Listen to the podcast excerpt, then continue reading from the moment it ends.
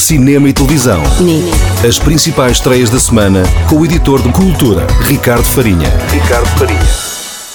Entre 18 e 20 de julho, o Superbox Super Rock volta ao Meco e este ano com novidades.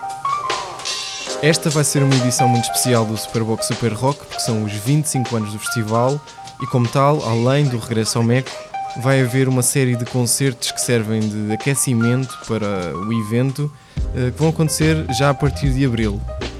As atuações vão, ser espalhadas pelo país em pequenas salas, seja em Lisboa, no Porto, em Faro, Viseu, Coimbra, eh, quase todas as capitais de distrito vão estar incluídas. Todos estes concertos serão dados por artistas que também vão estar no festival. São eles Conan Osiris, talvez o mais popular neste momento por causa da vitória no Festival da Canção, mas também Glock Wise, Conjunto Corona, Salim e Galu. São todos artistas nacionais e vão, e vão atuar nos palcos mais secundários do Festival no Meco.